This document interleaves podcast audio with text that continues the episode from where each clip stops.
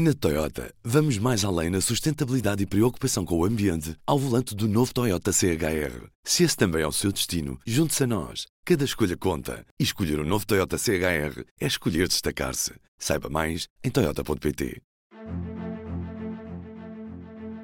Do público, este é o P24. Hoje, até onde podem ir as promessas da NATO face à Ucrânia? Viva! Está neste momento a decorrer na capital lituana, Vilnius, a Cimeira Anual da NATO. O que é que temos? Primeiro, a perspectiva de um convite de adesão à Ucrânia, mas sabe-se lá para quando? Isto porque, primeiro, a guerra tem de terminar. E isto poderá não ser suficiente. This summit is already historic.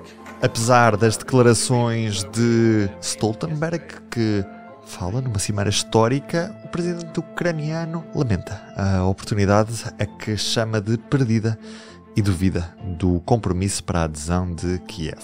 No meio disto tudo, os turcos parecem ter levantado o entrave aos suecos e a NATO deve continuar a crescer. Isto quando sabemos que a Turquia quer voltar a olhar para o processo de adesão à União Europeia. Fará sentido esta perspectiva europeia da Turquia? É uma das incógnitas que neste P24 vamos esclarecer com o colunista do público, especialista em relações internacionais, Nuno Severiano Teixeira, via telefone. Estou? Viva Nuno! Quero começar por lhe perguntar como é que a NATO pode compatibilizar esta aspiração de, de, adesão da Ucrânia com o facto de isto ser um país que está em guerra e cuja adesão, obviamente, não pode acontecer neste momento. É, difícil compatibilizar. Vamos lá ver, quais são, as, quais são as dificuldades? As dificuldades são justamente que a Ucrânia aspira à adesão à NATO, e a adesão à NATO para a Ucrânia é não só a garantia de segurança, mas é também um símbolo político de integração no Ocidente. Ou seja, é um, vai um pouco além das questões da segurança e da defesa, e é para, para a Ucrânia o símbolo de que entrará ou que passará a fazer parte do Ocidente e que finalmente, ao fim de séculos, sairia da, ou sairá da, da, órbita, da órbita russa. Portanto, essa aspiração é uma aspiração legítima por parte da, da Ucrânia.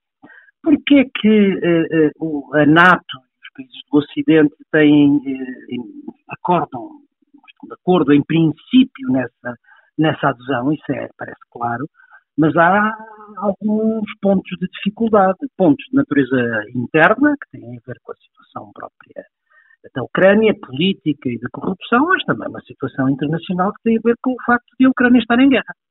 E, portanto, uma entrada plena da Ucrânia na, na, na NATO significaria a possibilidade de invocação do artigo 5 e, portanto, um confronto direto entre a NATO e a Rússia, coisa que, obviamente, nenhum dos aliados, é uma linha vermelha, vamos dizer assim, que nenhum dos aliados quer, quer ultrapassar. Nesse cenário, que garantias de segurança é que podem ser dadas à Ucrânia? Podem ser dadas, eh, eu acho que podem ser dadas garantias de segurança eh, à Ucrânia a dois níveis. Podem ser dadas garantias de segurança no plano político e podem ser dadas garantias de segurança no plano militar. No plano político, é a convicção e a, a, a, digamos, a declaração que os aliados já, já fizeram de que uh, a Ucrânia deverá fazer parte da Aliança Atlântica. Uh, isso pode traduzir-se desde já na criação do Conselho, do Conselho NATO-Ucrânia, que no fundo substitui o moribundo Conselho NATO-Rússia, que deixou de funcionar desde a invasão da Ucrânia e que é, no fundo, a, criação de uma plataforma onde eh, eh, a NATO e a Ucrânia se sentam à mesma mesa, discutem os mesmos problemas, eh, com uma pequena diferença, é que a Ucrânia não terá direito de voto, até à adesão plena. Mas do ponto de vista político, a garantia de que entrará e a presença institucional desde já no Conselho uh, na Ucrânia são um sinal uh, importante. Do ponto de vista militar, uh, tem sido muito ventilado, digamos, o, o mecanismo de segurança que eh, os Estados Unidos têm para com Israel e que poderia ser dada à Ucrânia um mecanismo parecido, ou se não igual. Eu acho que, apesar de tudo, a, NATO poderia ir um pouco mais longe, ou seja, a NATO poderia dar garantias de segurança à Ucrânia do ponto de vista militar, assegurando, no fundo, todas as garantias que tem um aliado, ou quase todas as garantias que tem um aliado, sem que isso tenha uma tradução eh, formal eh, nos tratados. O que é que isto significa? Significa, por exemplo, que eh, eh, se possam coordenar políticas de segurança. Significa, por exemplo, que se possa, eh, digamos, assessorar do ponto de vista do planeamento estratégico. Significa que pode haver, digamos, o procurement, não é? Digamos, a aquisição e o fornecimento de armamento à Ucrânia que significa que, aliás, o que já está a acontecer, não é? Mas que pode ser reforçado, uh, significa que uh, as Forças Armadas ucranianas podem receber formação e treino no quadro da doutrina uh, da Aliança Atlântica. Em certo sentido, se houver a formação dos pilotos, assim como já houve dos carros de combate, é o caminho que se está a fazer. E, finalmente, pode haver eh, garantias de segurança ao abrigo de acordos de defesa bilaterais entre a Ucrânia e alguns dos países da NATO, considerados mais relevantes, certamente os Estados Unidos, a Inglaterra, a Polónia uh, e outros, uh, que, que deem garantias de segurança sem que seja necessário, ou seja, seja possível invocar, invocar o artigo 5 E, portanto, é esse caminho que eu acho que, que, que está a ser feito. Agora, era preciso, de facto, que esta cimeira de Vilnius o dissesse com uma grande clareza, para que não haja zonas cinzentas, não é? Para que não haja uh, ambiguidades diplomáticas ou políticas como houve no passado relativamente à, à cimeira de Bucareste e que permitiu justamente à Rússia explorar essas ambiguidades diplomáticas e invadir a Geórgia, anexar a Crimeia, agora invadir a Ucrânia. Isso, isso acho que tem que ficar muito claro para, para, para Putin. Outra das novidades desta cimeira parece ser aquilo que é a mudança da, da posição turca face à adesão da, da Suécia. Isto acaba por ser um triunfo de quem e o que é que podemos esperar em troca? Eu acho que é, quer dizer, é um triunfo da Aliança e é, o mesmo, bem, é um triunfo da Suécia, é um triunfo da Aliança, mas é ao mesmo tempo um triunfo da, da, da Turquia. Vamos lá ver. É, da Aliança porque, é, é uma vez que ah, o quadro de segurança pós-invasão da Ucrânia acabou praticamente na segurança europeia com a função da neutralidade. Ou seja, a Finlândia, uh, e a Suécia, que eram países tradicionalmente neutrais, perceberam que a neutralidade não assegurava a sua, a sua defesa. E se isto é verdade para a Suécia e para a Finlândia, é verdade por maioria de razão para a Ucrânia, não é?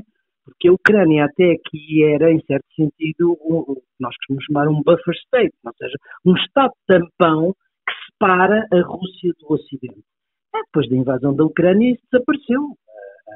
O que, a, o que a Ucrânia hoje é, é a fronteira entre a Rússia e o Ocidente. E, nesse sentido, não é possível a neutralidade. Portanto, uh, isto significa que com uh, o alargamento à Suécia e à Finlândia, a NATO fica mais, o flanco norte da, da NATO fica mais, fica mais forte e uh, vai justamente contra aquilo que era um dos grandes objetivos de Putin quando lançou esta uh, dita missão, como é que se diz, uh, operação especial, que era afastar a NATO, bem se lembra, das suas fronteiras. Pelo contrário, agora tem a NATO às suas portas com mais mil quilómetros de fronteira na, na Finlândia. Portanto, a, a NATO fica mais forte no seu flanco norte, a Suécia uh, ganha, ganha maior, maior segurança, uma vez que a neutralidade já não lhe assegurava, garantia a sua, a sua segurança e a sua defesa.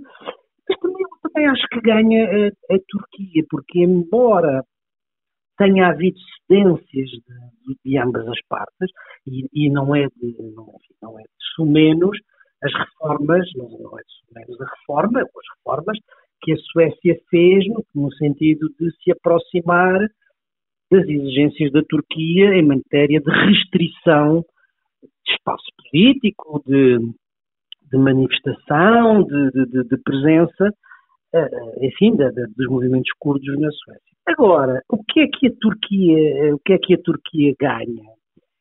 Eu acho que certamente houve negociações a Turquia, para além de ganhar esse, esse capital que pode usar do ponto de vista interno, eh, de que a Suécia reduziu o espaço de manobra aos curdos, estou convencido que ganhará também enfim, a médio prazo do ponto de vista militar, porque uh, havia um embargo, vamos dizer assim, uh, uma suspensão do programa dos, dos aviões F-16 americanos que a, que a Turquia queria comprar e que estavam sob embargo enfim, enquanto bloqueasse bloqueasse a adesão da, da, Suécia e certamente isto a mais médio prazo será também resolvido. Quer no plano político, quer no plano militar, penso que acabará por por ter alguma, alguma importância. E faz sentido, eh, já que era uma, uma exigência inicial da Turquia, essa reabertura de, das conversações com vista a uma adesão à União Europeia, faz sentido pensar na perspectiva de integração europeia da Turquia, ou isto é um cenário tão distante e tão uh, mal visto por muitos líderes europeus que nem faz sentido sequer estarmos a falar disso neste momento? Eu acho que tanto esta questão da, da, da, da, da recusa até praticamente à, à véspera da cimeira de, de, da adesão da Suécia, quer a sinalização que fez no próprio, no próprio dia de abertura uh, da, da, da, adesão, da, da, da, possibilidade, do interesse da adesão à União Europeia, têm que ser lidos também não tanto do ponto de vista internacional, mas do ponto de vista da política interna turca. Ou seja, a, a recusa até ao final da, da, da, da Suécia tinha como objetivo, uh, até às eleições turcas, mostrar uma grande firmeza, grande rigidez uh, relativamente a esses princípios fundamentais uh, do, do, de Erdogan na luta contra, contra PKK e, e, e, os cursos em geral. Uma vez ganha a eleição e assegurado o seu novo mandato, eh, ele pode ter uma posição mais flexível. A mesma coisa se pode dizer relativamente a esse sinal eh, para a União Europeia. Porquê? Porque é preciso ver que ele ganhou a eleição, ganhou com maioria, mas a Turquia está praticamente dividida a meio e há um grande, uma grande parte do eleitorado, sobretudo mais jovem, mais instruído, mais urbano, que quer a aproximação ao Ocidente e à, e à União Europeia. Esse sinal que ele faz agora também pode, digamos, ir no sentido de olhar para essa parte do eleitorado que não votou nele, mas que agora ele é o presidente de todos os turcos. Obviamente estamos muito atentos ao que se passa nesta cimeira na Lituânia, com a nossa enviada especial, a correspondente do público nas instituições europeias, Rita Cisa, que está nesta capital lituana. Eu sou o Ruben Martins, comigo hoje Nuno Severiano Teixeira como convidado. A música original é da Ana Marques Maia. Tenham um bom dia e até amanhã para mais um P24.